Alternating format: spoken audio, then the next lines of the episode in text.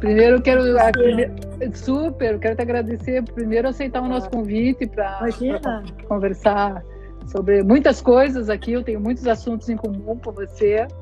Eu me apresento para quem não me conhece, eu sou médica, legista, sou, estou vereadora na cidade de Curitiba e converso aqui com a Vera Caram, diretora da Faculdade de Direito da Universidade Federal.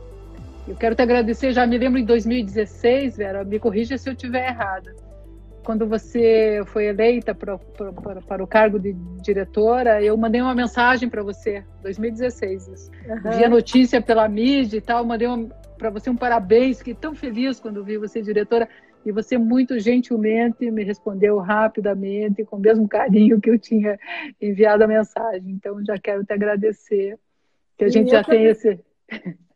Eu que agradeço. Foi né, desde aquela oportunidade, depois você teve lá, muito gentilmente fez uma visita lá na faculdade, a gente conversou. Super bacana. Eu que, eu que agradeço a oportunidade. Imagine. Bom, você sabe que a minha pauta no mandato como vereadora é direitos humanos, direitos das mulheres.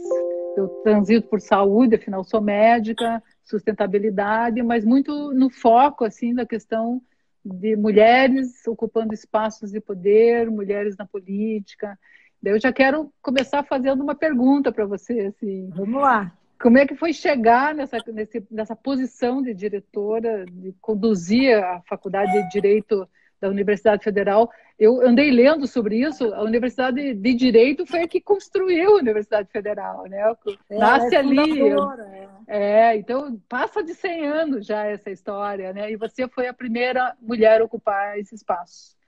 Aí eu fico perguntando aqui, para chegar até aí, como é que foi o machismo, a misoginia? E depois que você assumiu esse cargo, assim, como é que você se conduz? Como é que você percebeu a misoginia e o machismo? Para você durante esse período? Então, é, você é legal essa pergunta. Você também está num lugar de poder e, e, enfrenta, né, todos os dias, seja é, na Câmara de Vereadores ou na militância política ou ainda na medicina, né? Você também tem essa experiência. Eu, olha, eu acho que eu cheguei, eu cheguei sem chegar, assim. Eu, eu fui por acaso convidada, por acaso porque foi totalmente inesperado, assim, para ser vice-diretora da faculdade na primeira gestão do professor Ricardo Marcelo Fonseca, que atualmente é o reitor da universidade. É, a eleição foi só para diretor, só para diretor, porque não coincidia o mandato de diretor com vice. Aí, quando foi vencer o mandato vice, ele ele me fez esse convite. Eu disse, mas Ricardo, será? Eu não sou uma pessoa da burocracia, eu não tenho essa racionalidade né, administrativa. Ele falou, não, Vera, você, pelo, pela tua legitimidade, é, pelo, enfim, por tudo que até então eu tinha feito, você tem todas as condições. E o Ricardo foi um. O Ricardo foi quem me fez diretora para valer, assim, na medida em que ele me convidou para ser vice-diretora. Com ele foi um trabalho do ponto de vista de gênero, assim, é, de uma reciprocidade absoluta. Eu nunca tive, eu nunca me senti é, discriminada, explorada, é, em absoluto, ao contrário, eu me senti uh, absolutamente respeitada e uh, foi a partir daí dessa desse dessa abertura eh, que também surpreendeu a faculdade, né? Ele já surpreendeu porque ele foi um diretor com menos de 40 anos e que disputou essa eleição, foi uma eleição disputadíssima, onde uh, o que se colocava de fato era é, uma novidade, um grupo mais progressista, menos tradicional na faculdade.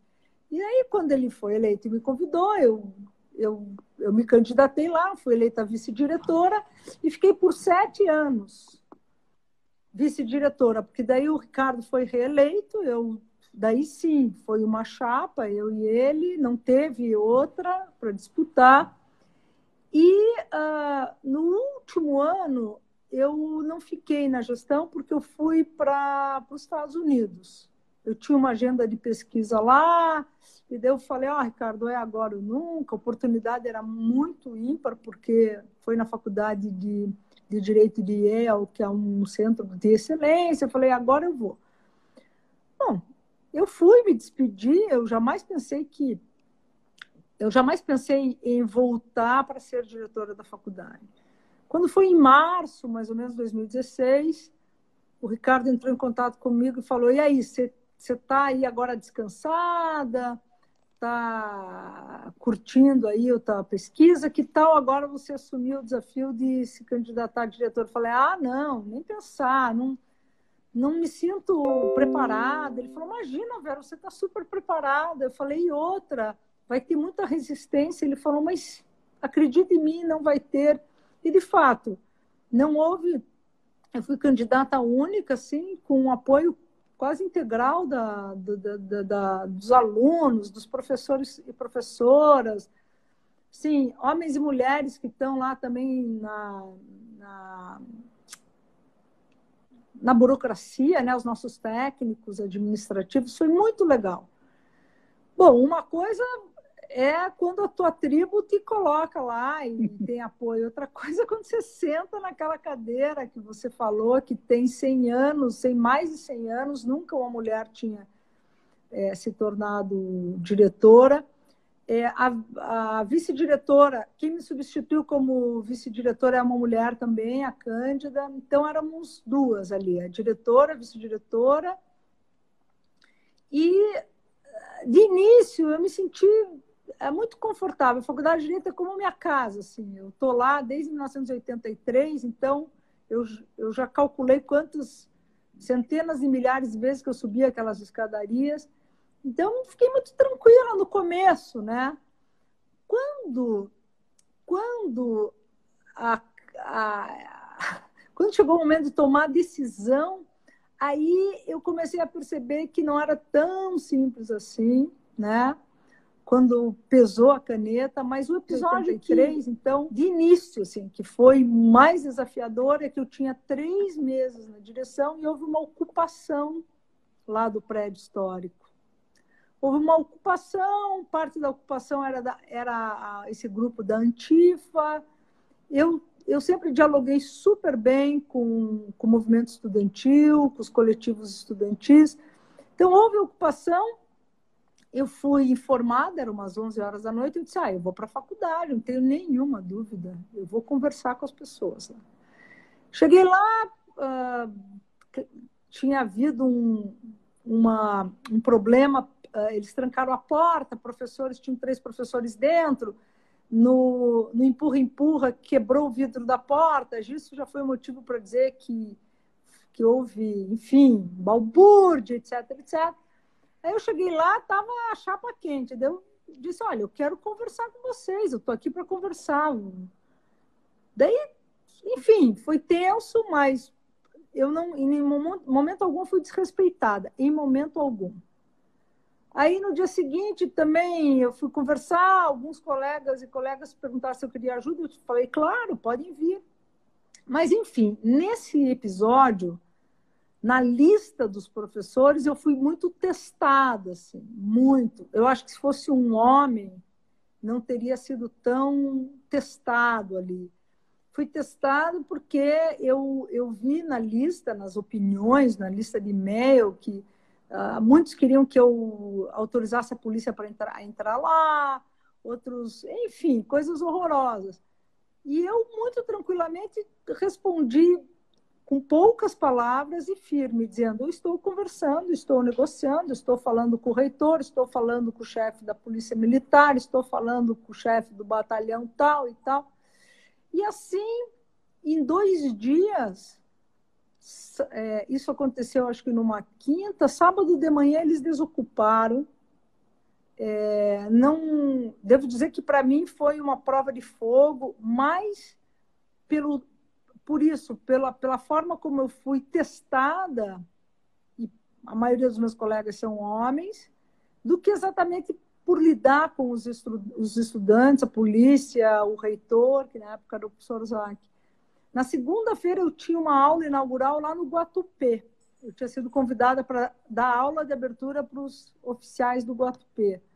Aí quando eu cheguei no Guatupê, eles disseram, nossa, professora, nós gostaríamos de cumprimentá-la, porque a gente nunca viu um caso de tanto sucesso de resolver uma ocupação da maneira como foi em dois dias. Eu falei, olha, eu fiz intuitivamente, mas com apoio da reitoria, com apoio da polícia, com apoio do, de alguns colegas, mas na base do diálogo, da mediação, da conversa, sem nenhuma ação que fosse além disso.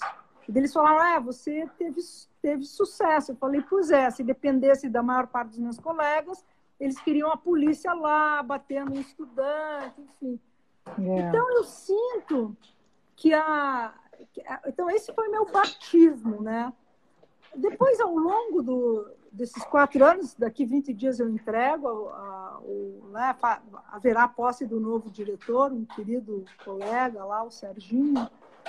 Mas é, depois disso, eu só tive um episódio em que eu me senti desrespeitada como pessoa, como mulher, que foi numa reunião do nosso conselho setorial, que em certo momento lá um um sujeito que estava representando um dos departamentos me desrespeitou e desrespeitou o próprio conselho, é, falando alto, dando carteirada. Foi o único episódio, mas eu tive o apoio integral de todos os que compõem o conselho setor da, da Faculdade de Direito. Integral, assim, não teve um ou uma que tenha sequer manifestado qualquer tipo de simpatia ou apoio àquele sujeito. Então isso me isso me isso me deu força, né? Porque eu tenho certeza que se fosse um homem naquela circunstância, ele jamais teria tido aquele comportamento, né? Então, assim, esse episódio é o único que eu consigo vislumbrar. Se houve outros mais sutis, e deve ter havido, talvez da forma como eu encaro isso, eu acabo né, ou minimizando ou não nem me dando muito conta de que houve misoginia ou qualquer tipo de, de comportamento desrespeitoso por eu ser mulher. Que legal, então, assim, hein? é assim, assim, foi, tem sido foi assim. superando. Foi passo a passo, né? Uhum. A gente espera, sim, Vera, pelo menos eu tenho uma expectativa em relação às instituições públicas, que elas sejam progressistas, assim. Né? A gente tem essa expectativa. E depois que iniciou o novo governo federal, a gente viu muita polarização na política, né? Sim. Você sentiu esse impacto dentro da, da instituição também, essa questão da polarização? Total, total. É, a gente tem grupos, a gente tem entre os estudantes é super polarizado, sempre, na verdade sempre foi. Agora potencializou. É, entre os colegas, professores e professoras, há polarização, mas ela é mais controlada. Assim. Existe um, eu diria, um, um tom institucional que segura a, a onda das polarizações, exceto quando há é, algum, algum episódio, assim, como esse que eu falei da ocupação, ou quando colocam uma faixa lá na frente da faculdade é, antifascista, ou quando colocam a bandeira do orgulho gay lá na frente, aí, aí dá assim um, polariza por uma, um, um momento, é, as informações vêm que um não gostou, outro não gostou, mas a minha função foi sempre acomodar isso é, da melhor maneira possível, no sentido de que a gente está num espaço em que todas as manifestações são bem-vindas. Eu, eu disse isso lá na época da ocupação e, e segui dizendo. aqui é um espaço, a, a faculdade é um espaço de pluralidade. Então, é, respeitadas as regras do jogo democrático, aquele mínimo que se tem que ter, qualquer grupo pode manifestar as suas opiniões, as suas crenças, os seus desejos. Então, a polarização é ruim, eu acho, mas é, ela aparece mais em situações muito específicas. No mais, a gente tem uma certa institucionalidade lá que faz com que é, é, a gente toque o barco assim de uma maneira mais equilibrada. Agora, claro, eu não estava lá na faculdade no período do impeachment. Parece que houve sim naquele momento uma grande polarização. Eu estava foi uhum. justamente o ano que eu estava em Yale. Mas depois daquilo eu particularmente não não não vivi isso. Não vivi. E eu acho que as polarizações elas acabam é, sendo elas acabam sendo deletérias porque você perde a capacidade de diálogo, de, de aparecer todas as opiniões, mas às vezes é inevitável. O, o atual governo federal ele provoca esse estado de coisas, né, de polarização. Espero que ele possa dar um passo atrás e evitar que isso siga acontecendo assim. É, o governo federal está judiando um bocado da educação, né? Se a gente for puxar pela memória aqui, começa pelo. Eu, falando em saúde, que é minha, especializa... minha especialização, eu sou médica, a gente está sem ministro, tem dois, três meses da maior crise de saúde que o país enfrentou na história. Sim. Mas o Ministério da Educação não está muito atrás disso, não. não. Né? Porque a gente começou com o, o, o Ricardo Velho, que, que, dizia que a universidade era só para estudante que teria, em tese, recurso, porque o pobre poderia se contentar com a parte técnica. Depois veio o Entraub, que causou muita confusão lá, e por fim, na saída, ele, ele ele é, tem um decreto, se, se não me engano, sobre bolsas para negros, indígenas e pessoas em situação de vulnerabilidade que ele acaba retirando na pós-graduação. Ele teve umas ações meio complicadas. Sim. Depois veio o Decotelli, que virou ministro, mas não era ministro. Depois o Feder, que foi convidado e não foi convidado. Então, e estamos sem ministro da educação. Quer dizer, é uma coisa difícil de entender, assim, né? Dada a importância que a educação tem na formação do país. Como é que você vê isso tudo, assim, Vera?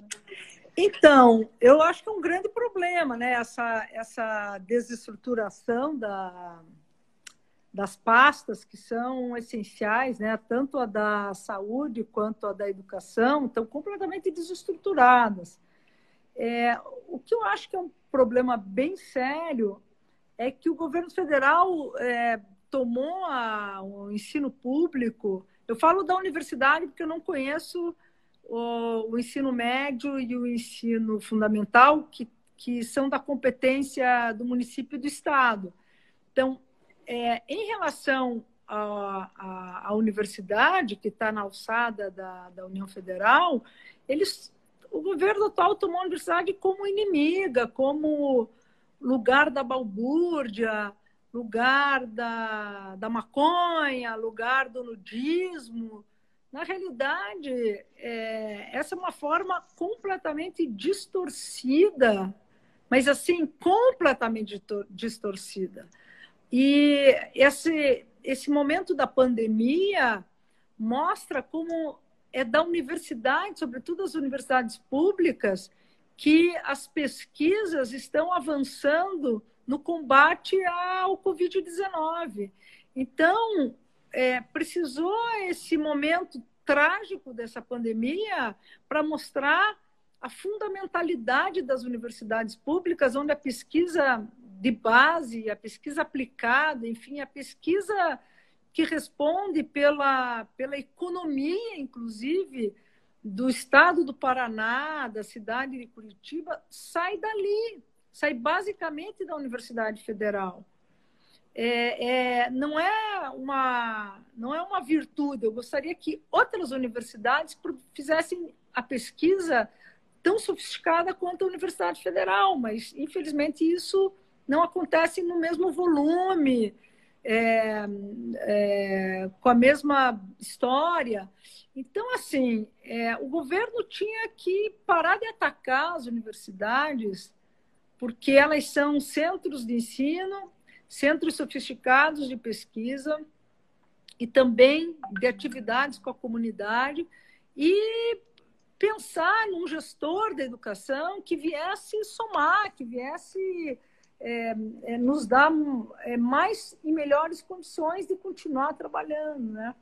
É uma, é uma lástima, assim, eu, eu realmente, é, sei lá, não tenho nem o que falar, mas eu espero, porque não, não nos resta outra opção, que o próximo uh, ministro da Educação seja alguém que é, zele pela universidade pública e que mantenha a universidade com os seus propósitos e princípios, né?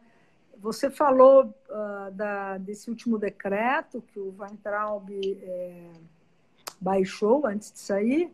Veja só, é, nos últimos 15 anos, a entrada de pessoas com vulnerabilidade social e racial na universidade foi um, um marco. A faculdade de Direito é, na sua história centenária, é, podia, até 15 anos atrás, contar em uma das mãos o número de estudantes negros, por exemplo, ou de estudantes negras. Da mesma forma como é um vestibular, assim como a medicina, né? muito concorrido, é, era difícil entrar quem não tivesse tido ensino médio assim muito caprichado. Então, claro, as pessoas é, de vulnerabilidade socioeconômica não teriam a chance de concorrer, exceto uhum. uma ou outra. A política de cotas foi um avanço e a gente tem que ir para além das políticas de cotas, tem que chegar num, num momento em que a gente tenha né, um equilíbrio entre é, negros, é, pessoas é, que, oriundas da, da, do ensino público, é, mais e mais na nossa universidade. Agora, tem um dado que você vai gostar. Eu acho que hoje o número de mulheres na universidade superou já o de homens, de estudantes, eu quero dizer.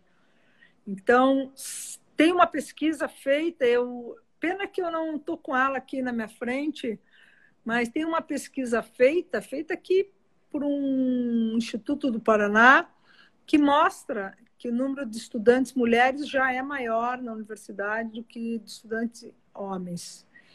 E eu acho que esse é um, esse é um indicativo interessante assim para pensar, né? Super. Interessante. Inclusive, nesse corte, assim, eu, eu andei fazendo uma pesquisa. Bom, existe um fenômeno que chama feminização da medicina. Nós estamos, assim, com claramente muito mais mulheres fazendo o curso de medicina do que na minha época, por exemplo. Eu, na minha turma, nós éramos 10 mulheres e 60 Nossa. homens. Era um negócio assim, muito claramente masculino. E hoje a feminização da masculina é uma a é, feminização da medicina é uma coisa muito evidente. Em direito, imagino que também nós, Mesma coisa. mais mulheres. Mas em questão a questão racial, Vera, como é que, que, que a gente está na, na faculdade de Direito? Assim? Então, a gente tem hoje a, a entrada dos estudantes é, pelas cotas raciais, que gar, lhes garante lá aquele percentual, né? 20%, acho que é. 20% de cotas para. Ou não, é 30%, 50%, é né? 50%. Tá. Acho que 50%, porque a lei é lei, né? Lei federal. Hum. É, é, então, isso fez toda a diferença. Fez toda a diferença. A gente teve uma turma que se formou ano passado que uh, ela, ela era considerada uma turma especial porque era uma política pública do INCRA com o Ministério da Educação de turmas para assentados da reforma agrária e quilombolas.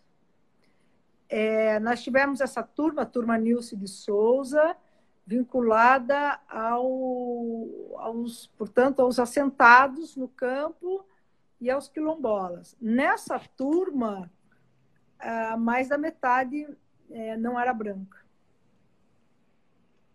Então, além de então... serem pessoas que vinham dos movimentos do campo, foi uma experiência fantástica. Eles se formaram agora, no, no final do ano passado.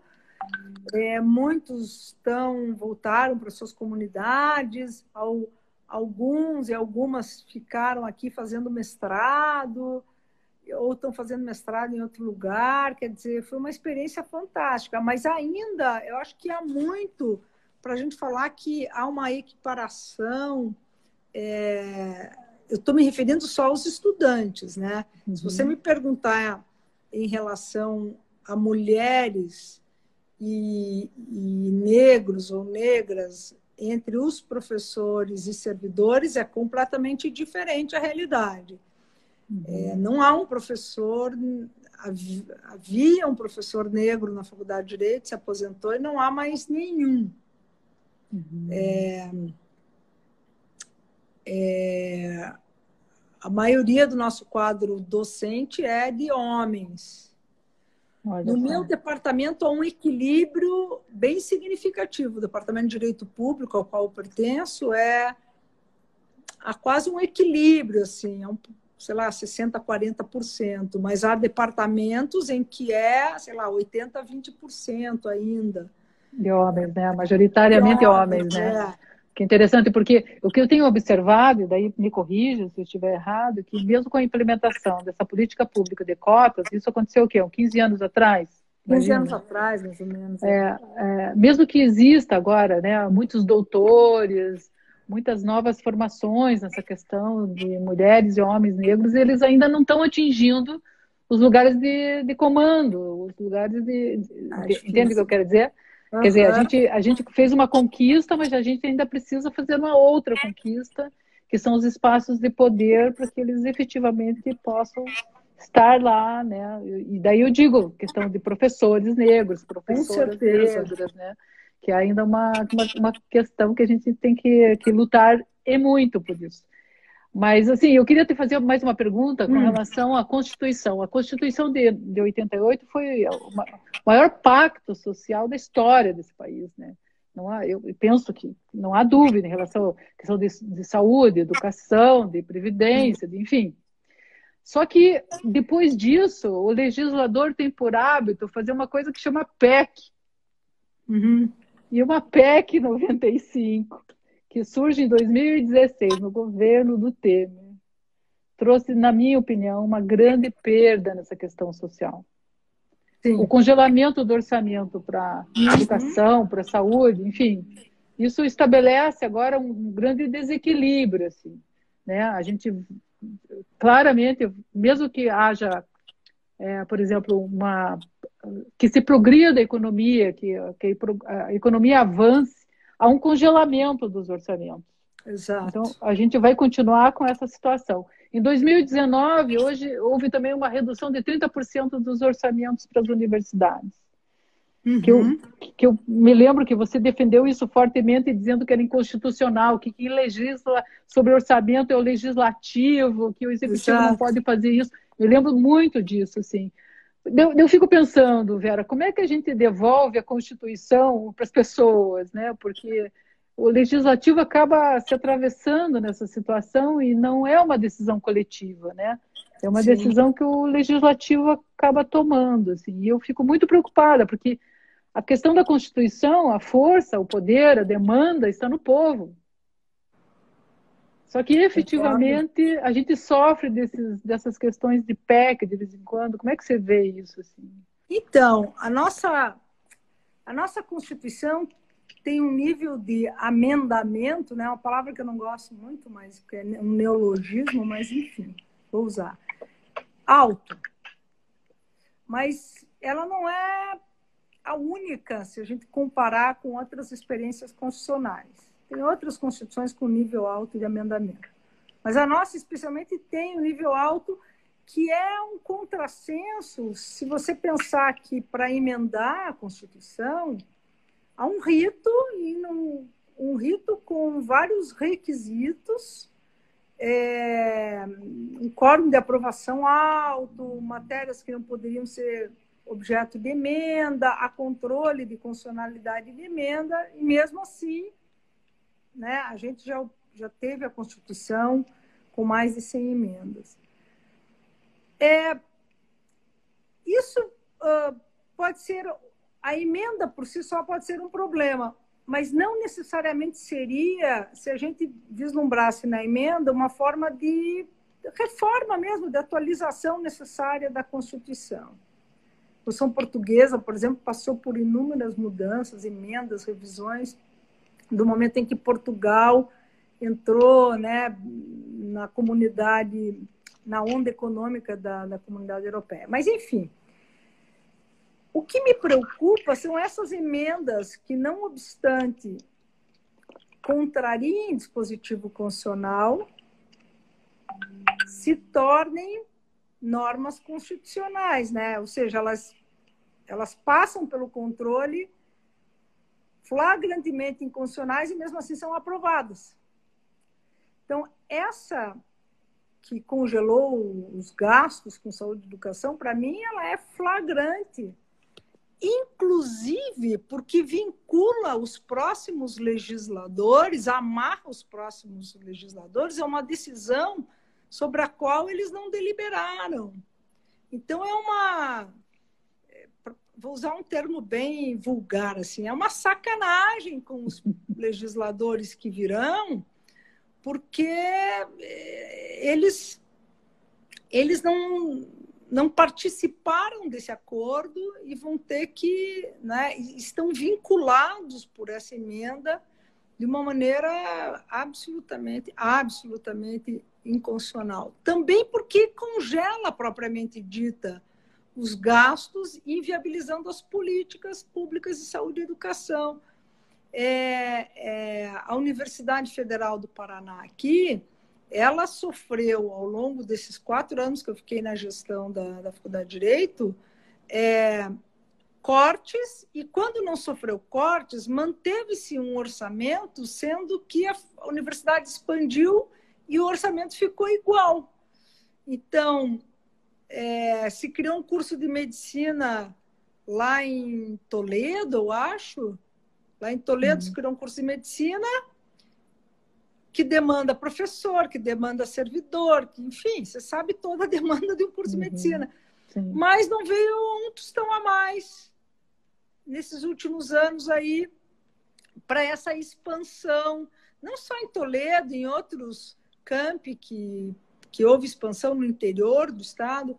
Então, a universidade, é, mesmo os setores daqui, né, eles, as, as nossas as contas de água, luz, telefone, isso tudo sofreu algum tipo de reajuste, mas o orçamento permaneceu o mesmo, ou seja, a gente teve que trabalhar com menos dinheiro, além dos cortes, né?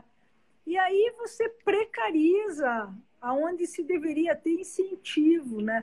O Brasil, o Brasil não é para amadores mesmo, né? O Brasil realmente ele nos desafia, né? Você fez isso na, na Câmara, né? a dificuldade acho que, de emplacar políticas uhum. públicas uhum. é, que são essenciais, porque a gente não está falando de. Uh, a gente não está falando de, de eventuais políticas acessórias, mas a gente está falando de saúde e educação, quer dizer, é aonde, aonde o, o coração da sociedade é, é o que faz o coração da sociedade funcionar, literalmente, né? Literalmente. E aí você não tem, você não tem alimento, você não tem investimento, você não tem nada que faça com que isso funcione da maneira como deveria. É lamentável. Eu acho que eu não sei, eu acho que essa essa falta de essa não é uma, não é uma falta de prioridade. Eu acho que é a falta de compromisso mesmo com a Constituição. É, a Constituição, eu sempre digo, né, não é texto. Texto é a forma que ela se apresenta, a Constituição é compromisso. A Constituição é isso que você falou no início, é um pacto que a gente fez e que nos constitui como comunidade política para a gente viver bem. Então, quando uh, o, o, o próprio governo contraria esse pacto e faz com que o nosso bem-estar seja sacrificado, ele rompe com esse compromisso de uma maneira escandalosa, ao meu ver. É, a gente tem, eu tenho inúmeras críticas, inúmeras assim, aos Estados Unidos, inúmeras. É, e tenho uma experiência com os Estados Unidos interessante, porque eu já morei lá algumas vezes. Você tem um governo horrível como o atual governo do Trump, mas você tem instituições que permanecem permanecem segurando a onda, porque há uma fé constitucional lá, há uma fé na Constituição e, no, e nos compromissos que ela impõe. Não significa com isso que não haja é, constantemente, diariamente nos Estados Unidos, violação de direitos, a população negra sofre, a população hispânica sofre, os pobres sofrem. Mas é, existe no limite, no limite, é, existe um respeito àqueles, àquele pacto constitucional que disse que ao menos você tem liberdade de, de manifestação, você tem liberdade de expressão, claro. Isso não isso não evita ações como aquela da, da polícia que matou o Floyd. Isso acontece lá, mas no nosso caso, não. A, as instituições são frágeis demais porque não se respeita o pacto constitucional. Todo mundo quer é detonar com o pacto constitucional. Eu acho que é uma cultura constitucional que a gente não tem e que tem nos Estados Unidos. Claro, para eles serve nas internas, porque a relação deles com os outros estados soberanos, com os outros países, é horrível. E horrível. Mas eu estou falando internamente, né? a questão da Constituição, do respeito. Eu acho que a gente Acho que a gente aqui, como você disse, rompeu e rompe com esse pacto todos os dias, infelizmente, e o governo é o que mais rompe com o próprio pacto constitucional. Que triste isso, né, Vera? É triste. A gente, a gente já está no nosso tempo, porque tá a nossa conversa hoje está dentro de um, um, programa que a gente chama Visita de Médica, mas tem mais uma coisa que eu quero te perguntar, que é. eu não vou deixar de perguntar. Que história é essa de banheiros livres de gênero? Isso aconteceu sob a tua gestão na Faculdade de Direito. Me conta um pouco sobre isso. Banheiros é. livres de gênero. Como é que foi isso? É que houve uma demanda dos estudantes lá do centro acadêmico, dos coletivos estudantis, que a gente tivesse banheiros é, para todos os gêneros. Inclusive trans, enfim, sem gênero, né? E aí a gente se organizou, nós temos um condomínio ali na Santos Andrade, né? Porque é a Faculdade de Direito, a Pró-Reitoria de Graduação, a Pró-Reitoria de Extensão e Cultura, é, o núcleo de diversidade, a ouvidoria, há um condomínio lá. Nós nos reunimos e dissemos, bom, que tal? Vamos encarar isso? Se eu na Faculdade de Direito encaro, vamos é, aonde que tem um banheiro que dá para fazer isso agora? Daí a gente localizou um banheiro que, que, que enfim, que possibilit, nos possibilitou fazer isso. Conversamos, conversamos com, com, os, com os estudantes e daí fizemos um banheiro livre de gênero. Então, tem um. A gente quer ter mais. Eu espero que o Sérgio agora, conversei inclusive com ele sobre isso hoje. Espero que o Sérgio, e eu tenho certeza que ele vai fazer isso, dê seguimento e aumente o número de banheiros lá livre de gênero, né? É, a gente sempre faz uma brincadeira que os homens têm que eles têm que ter mais cal, mais cuidado, mais atenção usar os banheiros livres de gênero porque eles são mais relaxados, né? Mas a gente a gente está implementando Sim. esse negócio lá. Que bacana, Vera. Deixa eu te dizer, encerrando já a nossa conversa e já lamentando que a gente está encerrando, mas dizer da minha admiração por você, pelo trabalho que você tem feito, pelo exemplo que você tem sido para nós mulheres, porque essa é a pegada, né? Mais mulheres em, em espaços de poder e eu, e eu fundamentalmente acredito demais nisso, assim, é nisso que a gente tem focado o nosso esforço na Câmara Municipal de Curitiba. Quero te agradecer e deixar você fazer suas considerações finais agora. Ah, eu queria agradecer você também. Eu admiro muito, bastante teu trabalho, mesmo antes de você se tornar vereadora, eu já conhecia seu trabalho, já admirava e acho que é fundamental que você esteja nesse lugar. É, a tua equipe é também, eu conheço algumas pessoas da tua equipe, tua equipe também é muito boa. Você foi foi, foi bastante cuidadosa, né, em ter um ter assessoras e assessores aí que assim representam o que também você pensa. Então eu queria te parabenizar e também dizer que você é corajosa.